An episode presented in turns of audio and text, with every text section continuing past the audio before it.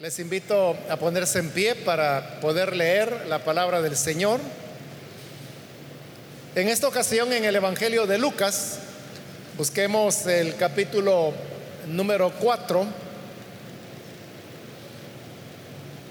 Y ahí vamos a leer algunos versículos donde vamos a estar reflexionando en la palabra del Señor.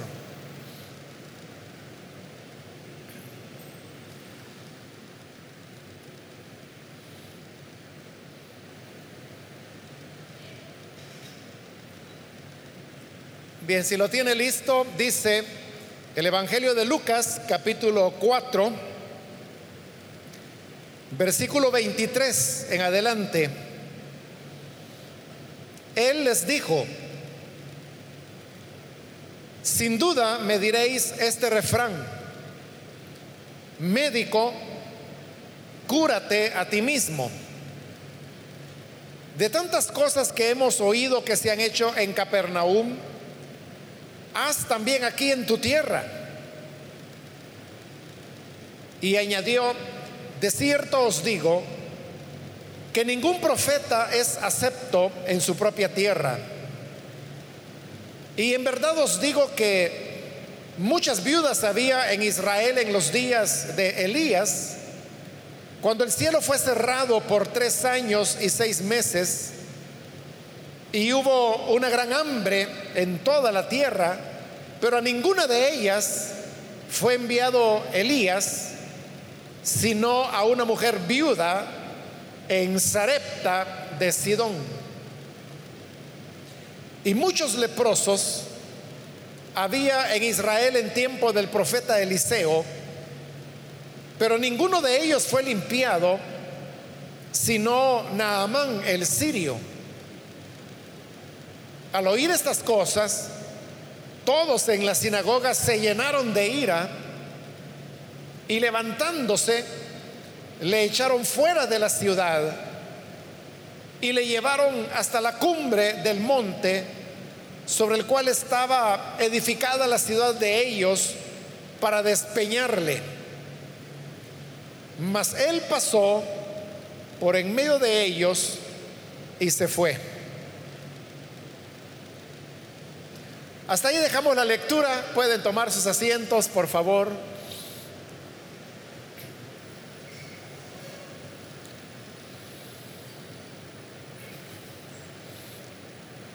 En esta ocasión hemos leído esta enseñanza que el Señor Jesús dio estando en Nazaret, que era la ciudad donde él había sido eh, criado desde que era un niño y en donde los vecinos lo conocían, como ahí mismo los versículos que anteceden a los que hoy leímos, los vecinos decían, este es el hijo de José, el carpintero, es el hijo de María, sus hermanos están con nosotros, sus hermanas también están con nosotros. Es decir, que lo conocían perfectamente porque aproximadamente Jesús había vivido unos 30 años con ellos. Allí él había crecido desde niño hasta llegar a adulto y luego iniciar el ministerio, que no lo inició en su ciudad, sino que él se fue a las poblaciones vecinas, siempre en Galilea, y allí él comenzó a anunciar el Evangelio, pero también comenzó a hacer sus obras sobrenaturales, sanando a los enfermos, liberando a los endemoniados. Pero ahora Jesús ha regresado a Nazaret y allí en Nazaret, precisamente porque toda la gente lo conocía, cuando el Señor fue a la sinagoga, lo invitaron para que él pudiera ser quien hiciera la lectura de la ley que correspondía en ese día. Ese era un privilegio que le daban solamente a personas que eran muy reconocidas por su integridad moral y por su apego a las prácticas del judaísmo. Entonces es cuando el Señor tuvo la oportunidad de leer un trozo de el profeta Isaías y al final de la lectura les dijo, hoy esta palabra, esta profecía se ha cumplido en medio de ustedes. Y el Señor se fue a sentar. Los vecinos se le quedaron viendo porque ellos esperaban que Jesús hiciera algo más. Y es ahí cuando Jesús volvió a hablar. Y como lo leímos en el versículo 23, adivinando los pensamientos de ellos, Jesús les dijo, sin duda que me diréis este refrán, médico, cúrate a ti mismo.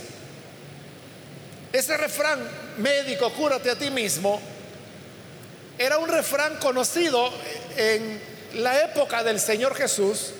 Para nosotros nos es completamente extraño porque, pues, lo conocemos porque aparece en la Biblia, ¿no? Pero ya no se usa el día de hoy.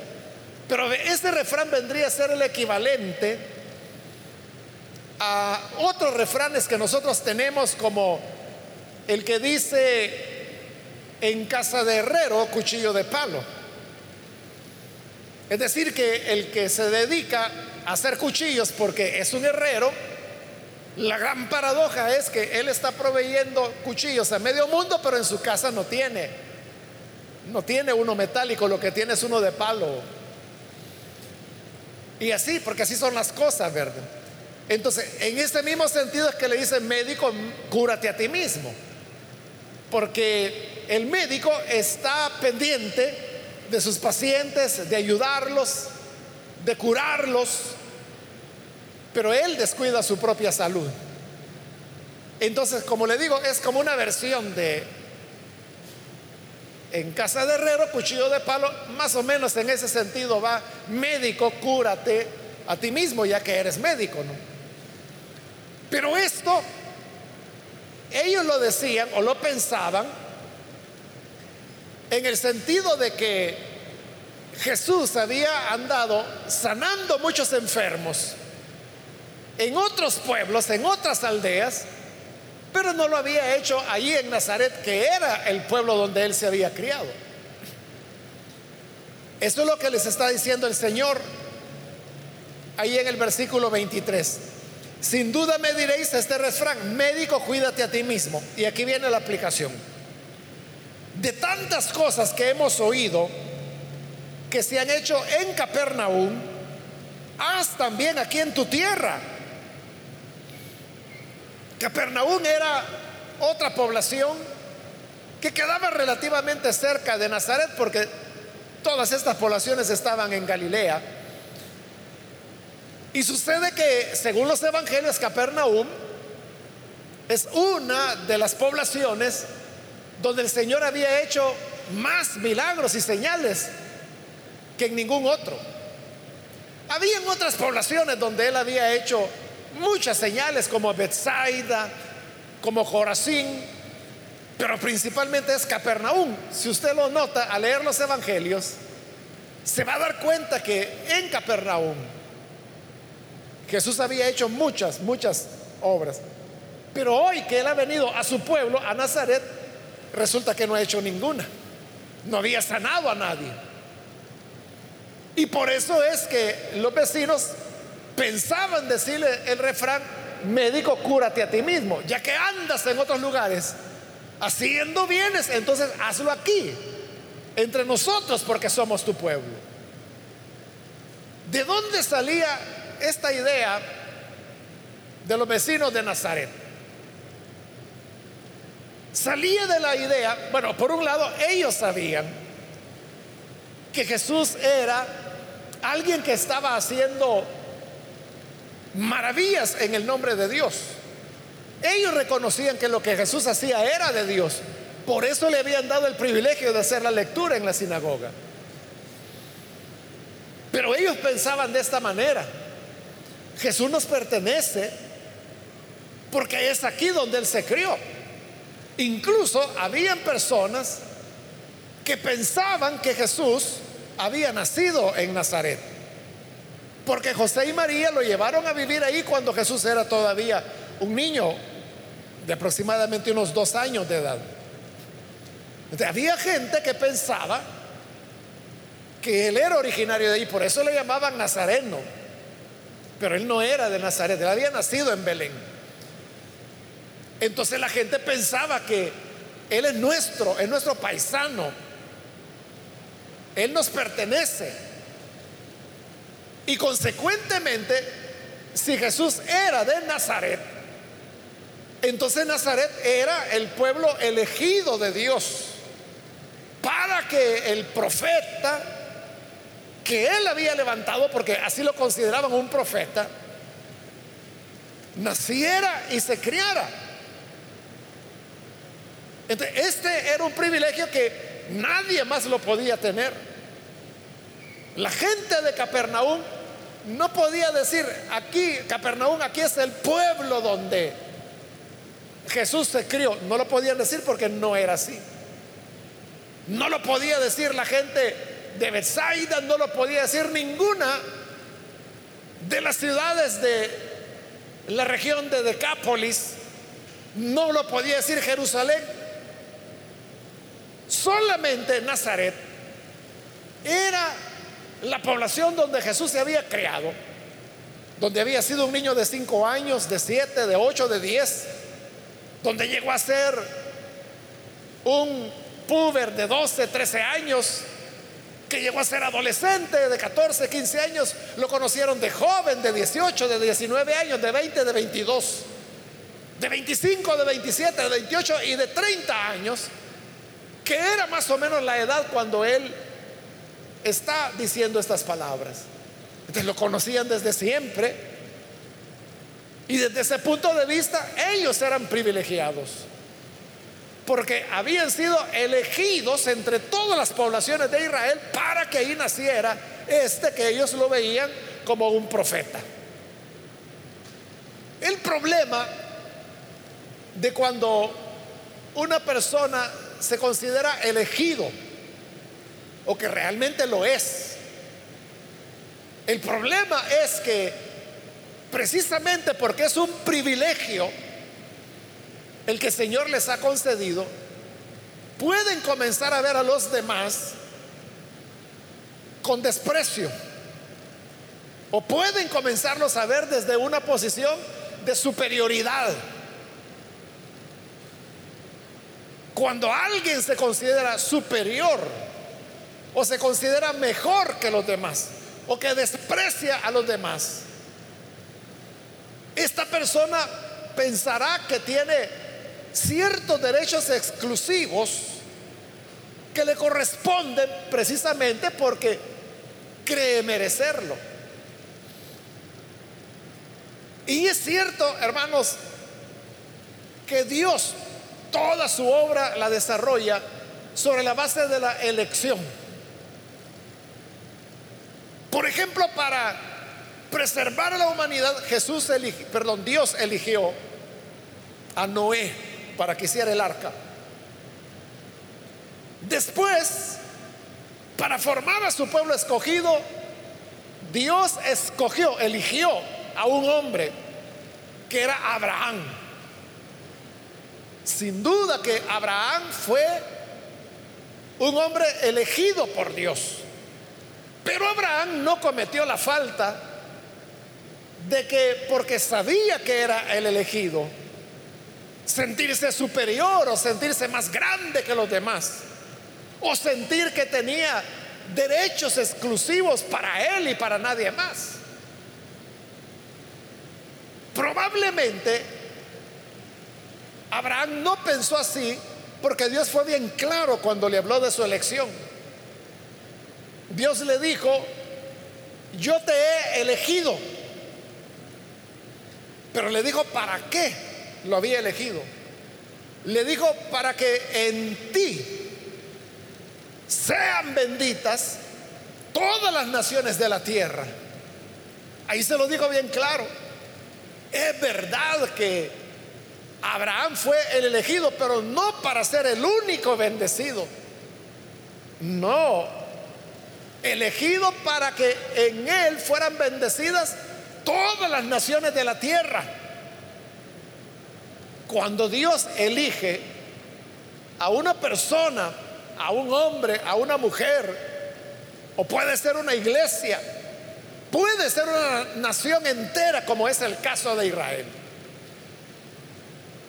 Dios los escoge no para que sean sus exclusivos, sino para que a través de ellos otros sean bendecidos, todos, todos los que quieran, puedan ser bendecidos. Pero el problema aquí en Nazaret es que los vecinos están pensando de manera diferente, como ellos saben que son el pueblo, la ciudad elegida, donde el profeta creció y se crió. Entonces ellos dicen, mira, tenemos derecho a que hagas milagros aquí. Así como has hecho maravillas en Capernaum, hazlas acá porque somos la, la ciudad elegida. Entonces Jesús les comienza a explicar lo que Dios le explicó a Abraham. Y es que la elección no es para que las personas sientan que tienen derechos de exclusividad, sino que al contrario, son solo un medio para que Dios bendiga a todos los demás. Y para eso Jesús toma dos relatos de la escritura. Un relato se encuentra en lo que hoy nosotros llamamos el libro primero de los reyes y el otro relato está en lo que hoy llamamos el libro segundo de los reyes. Pero en la época de Jesús era un solo libro que se llamaba Reyes. El primer relato tiene que ver con Elías. En la época de Elías vino una sequía sobre Israel durante tres años y medio. Y como no hubo lluvia, no hubo cosechas, no había alimento y ni siquiera había agua para beber, porque no había habido lluvia. Entonces, el profeta Elías tenía que sobrevivir. Porque el Señor había dicho que no iba a volver a llover hasta que Elías lo dijera. Pero viene el Señor y dice, oigan, que en ese momento y en esa época había muchas viudas en Israel. Y las viudas eran mujeres que normalmente vivían en la pobreza porque precisamente no tenían ya un esposo. En una época cuando la herencia era patrilineal, es decir, que iba de los padres a los hijos varones. La esposa, ella no recibía nada, no tenía nada. Y por eso es que las viudas pasaban necesidad. Y había muchas viudas en Israel muy necesitadas, principalmente en esos años cuando no había para comer. O sea, si la gente que podía trabajar, que tenía fuerzas, no tenían para comer, menos iba a tener una pobre viuda. Pero miren las cosas, dice Jesús. Habiendo tantas viudas necesitadas, tantas viejecitas, viudas pobres en Israel, Dios no envió a Elías a ninguna de esas viudas, sino que lo envió a casa de una viuda que vivía en Sarepta, que eso ya era la región de Sidón en el norte de Israel. Ya ahí ni era Israel. Y Dios envió a Eliseo para que fuera a multiplicar la harina y el aceite de la viuda Y así es como sobrevivieron hasta que las lluvias volvieron. El colmo de todo es que Sarepta era una ciudad de Sidón donde estaba la cuna del culto a Baal. Allí era donde estaba la, la fortaleza del culto a Baal, que era un ídolo abominable delante de Dios. Entonces, ¿cómo es eso? Preguntaría uno. Estando las viudas del pueblo elegido de Dios, Dios no ayuda a ninguna de ellas, sino que se va a ayudar a una viuda que vive en la cuna del paganismo. Una mujer que ni es pueblo de Dios. Ese solo es el primer relato. Ahora viene el segundo relato. Aquí ya es la época de Eliseo. Y dice el Señor, en la época de Eliseo había muchos israelitas, muchos elegidos, mucho pueblo de Dios que estaban leprosos. Y saben, Eliseo no sanó a ni uno. Usted puede leer la historia de Eliseo. Hoy, como le digo, la tenemos en lo que llamamos el libro segundo de Reyes. Así comienza el capítulo 1 del libro segundo de Reyes con la manera como Eliseo se convirtió en el sucesor de Elías. Y ahí está toda la vida de Eliseo hasta su muerte. Y usted verá que nunca, nunca él sanó a ningún leproso en Israel. ¿Por qué? Porque no habían, no dice Jesús, habían muchos leprosos. Pero ¿quién es el único leproso que Eliseo sanó? Fue un hombre que se llamó Naamán, que era sirio y para colmo era el capitán del ejército sirio en una época cuando Siria atacaba frecuentemente a Israel los destruía.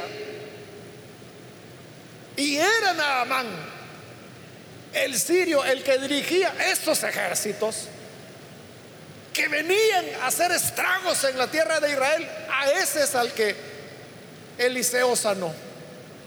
De nuevo, y eso que no es injusto. Que habiendo tanto leproso, pobrecitos, pueblo del Señor, descendientes de Abraham, israelitas.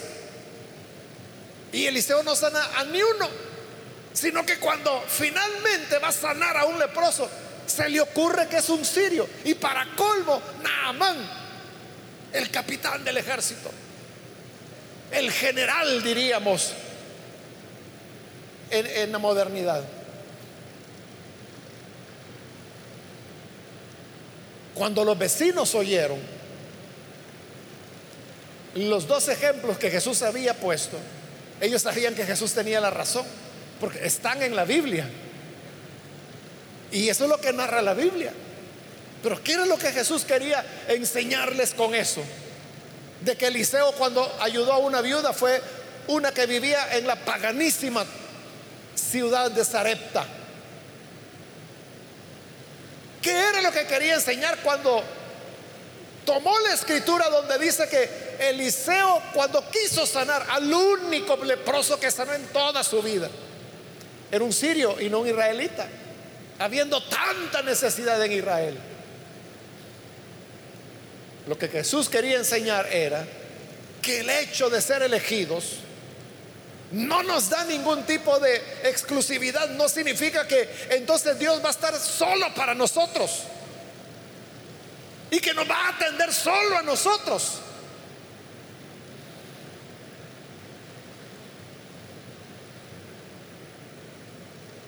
Cuando las personas que creen que tienen derechos exclusivos, se les niega y esos derechos se les dan a otros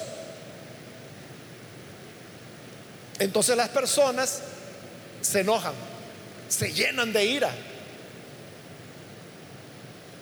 porque sienten que les están arrebatando algo que es de ellos. Y cuando eso sucede, las personas se ponen violentas porque están llenas de ira. Y eso fue lo que ocurrió. Se enojaron tanto con Jesús que lo querían matar. Mire lo que dice el versículo 28. Al oír estas cosas, todos en la sinagoga se llenaron de ira. Se llenaron de ira en contra de Jesús. Y dice el 29, y levantándose, le echaron fuera de la ciudad.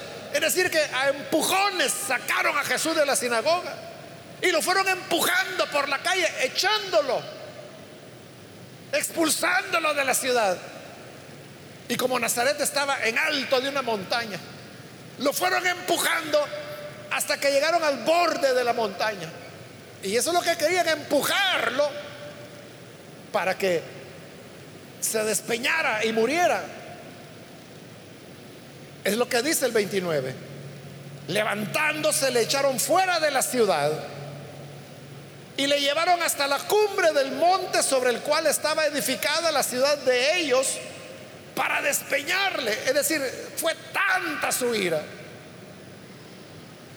que lo llevaron hasta el borde del precipicio y ahí lo iban a empujar para despeñarlo. Entonces vea cómo es de peligroso cuando las personas se sienten con derechos exclusivos de Dios. Pero Dios, hermanos, así como amaba a las viudas de Israel, también amaba a las viudas sidonias. Y así como amaba y quería ayudar a los leprosos de Israel, también amaba a los leprosos sirios. Ahí es donde nosotros tenemos que tener cuidado. No vaya a ser que lleguemos a sentirnos privilegiados y por lo tanto comenzar a despreciar a los demás y pensar que nosotros tenemos exclusividad de las bendiciones de Dios y no es así. A lo mejor usted ha conocido personas, yo he conocido varias que creen que Dios está para ellos nada más. Y que dice, mire, ¿y por qué Dios bendice a tal persona? Que esa persona ni privilegio tiene. Esa persona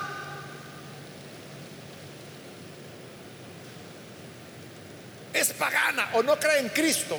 O mire que anda en pecado. Y yo que le sirvo tan fielmente, el Señor no me da nada. O sea, eso, que como le digo, he conocido por años, ¿verdad? A lo largo de años muchas, muchas personas que piensan así. Pero no se dan cuenta que el discurso que están dando es exactamente el mismo discurso que dio el hijo mayor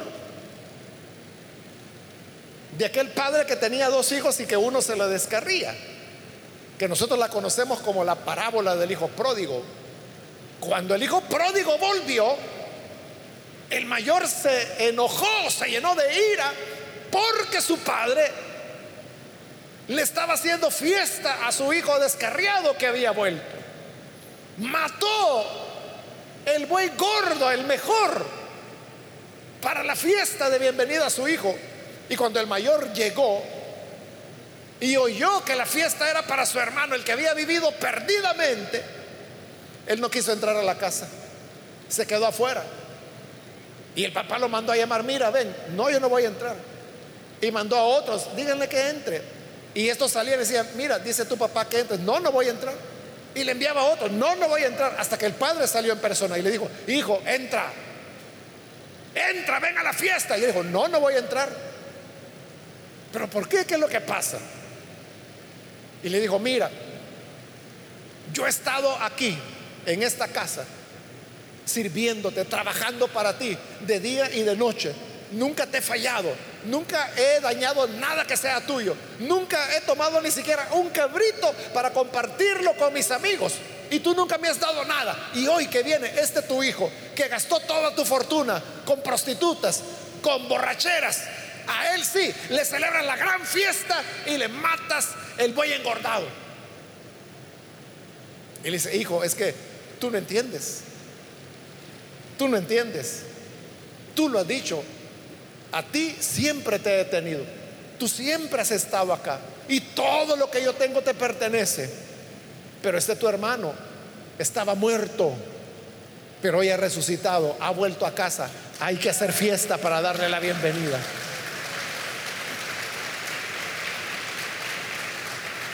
Usted puede ver que los discursos son iguales, ¿verdad? Iguales a estos hermanos que dicen, no, pues, ¿y por qué a mí Dios no me responde? O puede decir, mire, yo estuve enfermo y nadie me vino a ver. Pero mire, ni bien se enfermó esa mujer chismosa que vive ahí enfrente. Ahí estaba ya el pastor orando por ella. Y entonces, ¿a dónde quedamos los hijos? Ahí está el problema. Eres como el hijo mayor del padre que había perdido a su otro hijo. Que crees que tienes derechos de exclusividad de Dios y que las cosas son para ti porque tú crees que las mereces, porque te consideras elegido o elegida y a lo mejor lo eres. Pero como el Señor se lo dijo a Abraham, el ser elegido no nos da la exclusividad de Dios. Israel era elegido, pero Dios envió a Elías donde una pagana. Israel era el elegido, pero Dios mandó a Eliseo donde un leproso sirio, pagano. El problema es cuando nosotros no entendemos que estamos para que a través de nosotros el Señor bendiga a otras personas. Pero el problema es que comenzamos a ver a las otras personas con desprecio. Por eso es que entre los evangélicos se usan a menudo palabras despectivas, como por ejemplo incircunciso, pagano, impío, mundano. Todas esas expresiones que estoy citando son palabras despectivas. ¿Y por qué un cristiano al referirse a un incrédulo tiene que decir, no, si ese es un gran impío, es una gran impía esa mujer, lo está viendo con desprecio. O cuando dice, no, si ese es un gran incircunciso, es desprecio. Quizás ni sabe que es incircunciso, pero como le suena así, a saber a qué, la usa. O dice, no, si estos son demonios y son personas. Este orgullo es el que se vuelve violento cuando el Señor decide bendecir a los demás y no a ellos que se creen exclusivos. Entonces, aquí ya iban a matar a Jesús. Pero como estaba escrito, que él no iba a morir estrellado contra una roca, que es lo que querían hacer. Él iba a morir en una cruz. Como Jesús sabía que su tiempo no había llegado, dice el versículo 30, que él pasó por el medio de ellos y se fue. Recuerde que Jesús tenía 30 años, era joven y era fuerte porque él era carpintero, ¿no? Y ese es un trabajo físico. Eh, el Señor tenía buenos brazos. Entonces simplemente lo que hizo es que cuando vio que lo iban a despeñar, solamente empezó a separar a las personas. Hombres seguramente han de haber sido. Los hizo a un lado, pasó por el medio y se fue. Porque el Señor tenía fuerzas. El Señor no es como lo pintan, hermanos, en imágenes o en películas, ¿verdad? Que lo presentan afeminado con la manita doblada. No, Jesús no era así. Ahí tiene usted una muestra que los aventó a todos y pasó en medio. Y se fue. No lo pudieron detener. Porque tenía fuerzas. Pero si él no se va, lo hubieran matado. Entonces, nunca perdamos, hermano, la perspectiva de que si el Señor nos ha llamado a su evangelio, si nos ha dado privilegios, si nos ha dado el bautismo del Espíritu Santo, si nos ha dado dones, todo eso es para que lo usemos en amor para servir a los que no tienen a Dios todavía. Nunca nos olvidemos del amor. Nunca nos olvidemos del servicio. Porque somos elegidos para que a través nuestro sean benditas todas las naciones de la tierra. Y no solo nosotros. Que a los que otros llaman paganos, nosotros los veamos como personas necesitadas de Jesús. Que lo que otros llaman impíos, nosotros los veamos como personas que necesitan ser evangelizadas. Que lo que otros llaman incircuncisos, nosotros los veamos como personas sedientas de la gracia de Dios y que a ellos nos debemos en amor y en servicio. Vamos a cerrar nuestros ojos y antes de hacer la oración quiero invitar, si hay con nosotros personas que todavía no han recibido al Señor Jesús como Salvador, pero si usted ha escuchado hoy la palabra, yo quiero invitarle para que pueda recibir al Hijo de Dios. Jesús vino en verdad para bendecirnos y también para elegirnos. Pero para que a través nuestro los demás, los necesitados, los que no le conocen, los llamados paganos o impíos, puedan recibir la gracia de Dios. Si hay alguna persona que hoy necesita venir a Cristo, recibirle como Salvador, yo le invito para que se ponga en pie, ahí en el lugar donde está. Si usted necesita recibir a Jesús como su Salvador, por favor póngase en pie.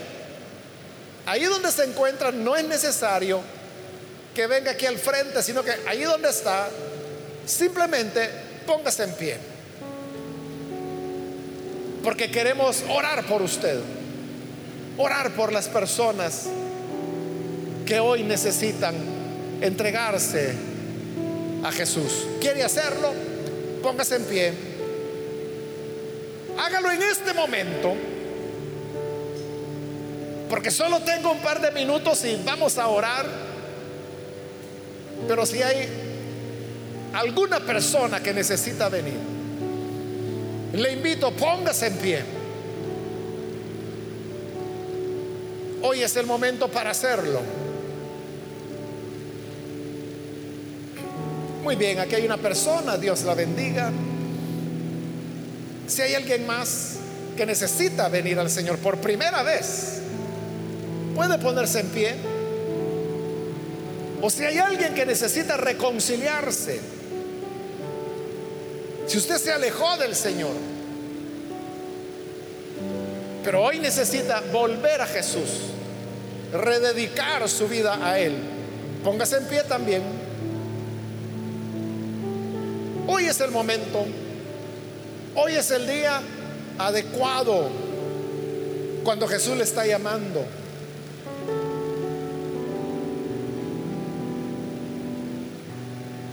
¿Hay alguna persona que necesita reconciliarse con el Señor?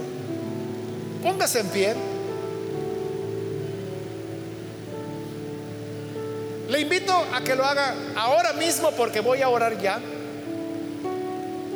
Pero si hay alguna persona que necesita hacerlo, muy bien, aquí hay una persona, Dios la bendiga. ¿Alguien más? Vamos a orar en este momento.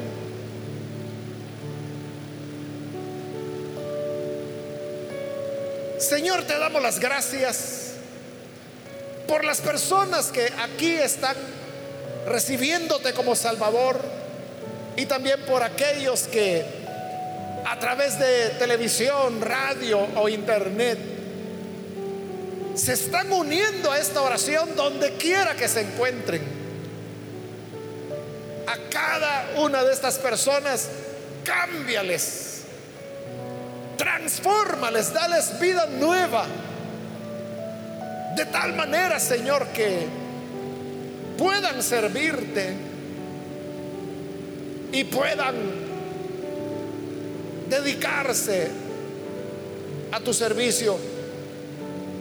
Padre, les ponemos en tus manos para que les des la bendición del nuevo nacimiento. Y también te rogamos por todos nosotros, por tu iglesia, por todo tu pueblo, Señor, para que seamos entendidos que tu elección solo nos hace responsables delante